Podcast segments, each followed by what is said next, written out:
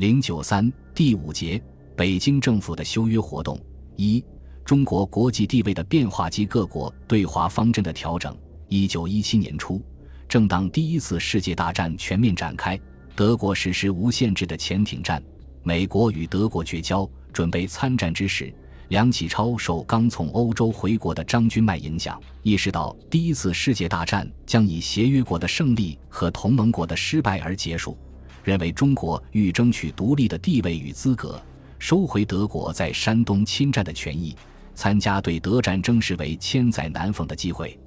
梁启超设想，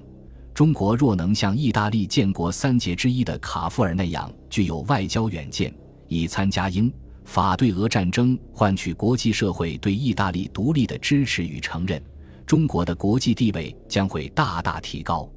盖能出兵欧洲，当时尽一分义务，即将来享一分权利。在梁启超等人的说服及美、日等国极力鼓动下，中国国会通过了对德宣战案。中国也因适时参战，很快与协约国伙伴一道，成为第一次世界大战的战胜国。尽管在巴黎和会上，中国遭受严重的外交失败，未能将德国在山东的权益收回，而让日本揽尽外交成果，但中国政府毕竟第一次在重要的国际会议上较完整的提出修改不平等条约的问题，向全世界公开表达了要求民族独立自主的愿望，中国的国际地位也因此有所提高。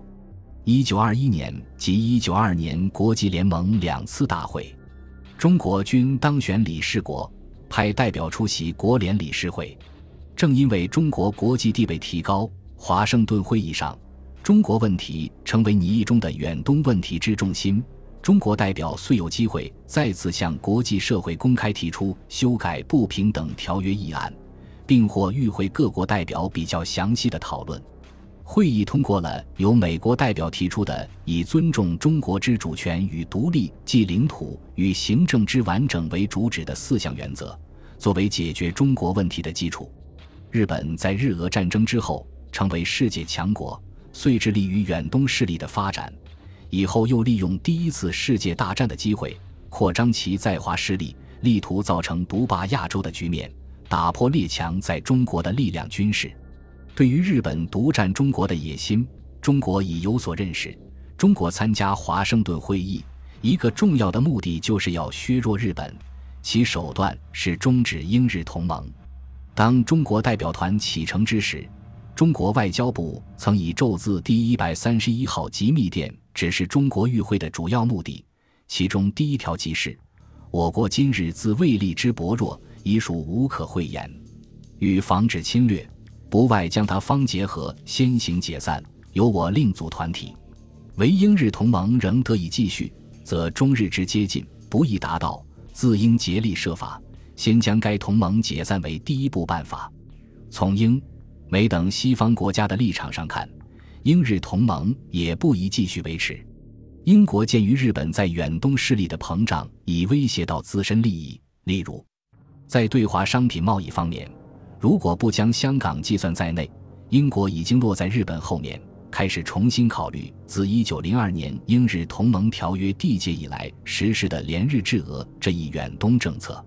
美国此时也感受到日本的扩张直接威胁到菲律宾的安全，不赞成英国继续支持日本侵华的政策和行动。中英美三国对日外交方略的接近，致使维持了近二十年的英日同盟最终废除。这是华盛顿会议的一项重要成果，也是中国外交的一项重要成果。英日同盟终止的影响很快在二十一条问题上反映出来。虽然日本坚持以强硬态度对待中国，中国复应顾虑英美的立场，没有将构成中日间最大争执的山东问题和二十一条提出会议讨论，而是接受英美调停，改由中日两国在会外直接交涉解决。但在这次会议之后，袁世凯与日本签订的二十一条秘密协定，事实上已取消了其中的十七条。这应该是中国参加华盛顿会议的积极收获。当然，华盛顿会议上中国的外交所得，距离国人的期望尚相距遥远。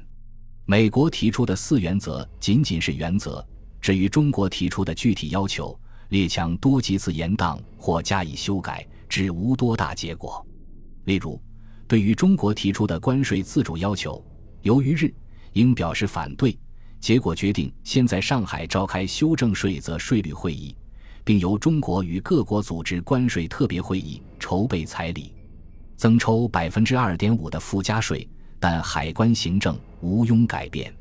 关于取消领事裁判权，会议决定需经特别会议委员会考察中国司法现状之后再定办法。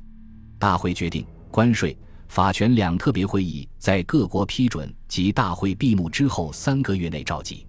虽因各国批准未能如期获致，官、法两会被迫延宕，但华盛顿会议无疑为后来条件成熟时召开这两个会议铺设了道路。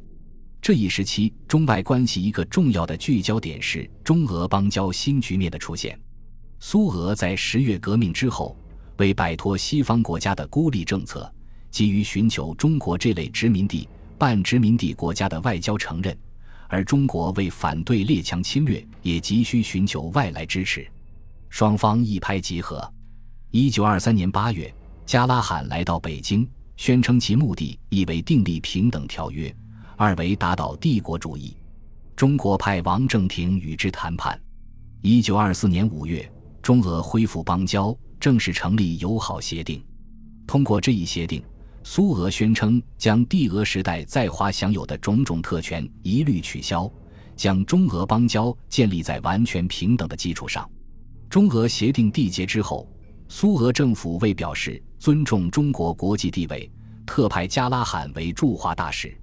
加拉罕是外国派驻中国的第一位大使。中苏协定是中国第一次以和平方式与欧洲强国订立的对等条约。中外关系发生的上述变化，导致了远东关系新格局的出现。一方面，英日同盟的终止暂时遏制了日本在华势力的恶性膨胀，使远东国际关系在九国公约的基础上得以重新调整。日本借第一次世界大战之机拓展势力，破坏了的各国在华力量军事。现在又在一定程度上得到修复。另一方面，中国与苏俄的接近，则在帝国主义国家和非帝国主义国家之间造成某种力量制衡。这种新的军事使远东及太平洋地区保持了近十年的安宁。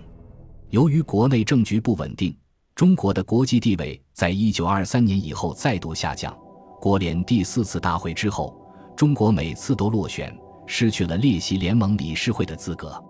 相应的，列强对华政策也呈现出某种程度的不稳定性。随着政权在不同军阀之间转移，各国对北京政府的亲疏亦不时发生变化，有的甚至游移于南北两政权之间。另外，面对日益高涨的反帝浪潮，尽管已经意识到有改变寄存条约体系的必要。但几乎所有国家的对华方针都仍然以保护其在华利益为前提。总之，华盛顿会议闭幕之后几年，各国对华外交方针发生了重要变化。对此，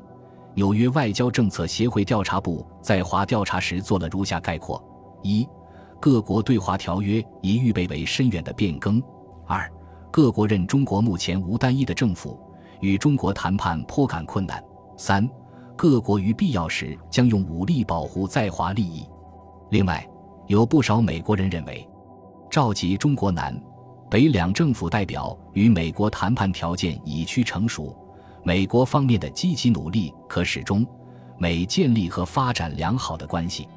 但中国力图改变既有中外关系的努力，又与列强的在华利益发生新一轮冲突。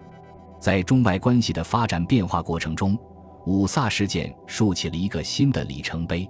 以英国为代表的西方列强在事件发生和处理中坚持强权政治立场，极大地激发了中国民众的民族主义情绪，反帝运动持续高涨。以此为凭借，北京政府展开了颇具规模的修约活动，延误已久的关税会议和法权会议得以召开，这是北京政府统治时期中国外交的重要内容。由于北南政府对关税会议、法权会议有不同的政治认知，前者主张在寄存条约体系下进行改良，后者强调以废除不平等条约为前提的革命思想主张及政治行为的歧义，耗散了中国对外交涉的能量。加之段祺瑞政府未能稳固自身的统治，就中国方面而言，会议没有取得预想的成功。但从历史影响上看，由北京政府积极参与的这两次会议，却为极力反对关税和法权会议的南方国民政府在北伐成功后开展废约运动奠定了基础。本集播放完毕，感谢您的收听，喜欢请订阅加关注。主页有更多精彩内容。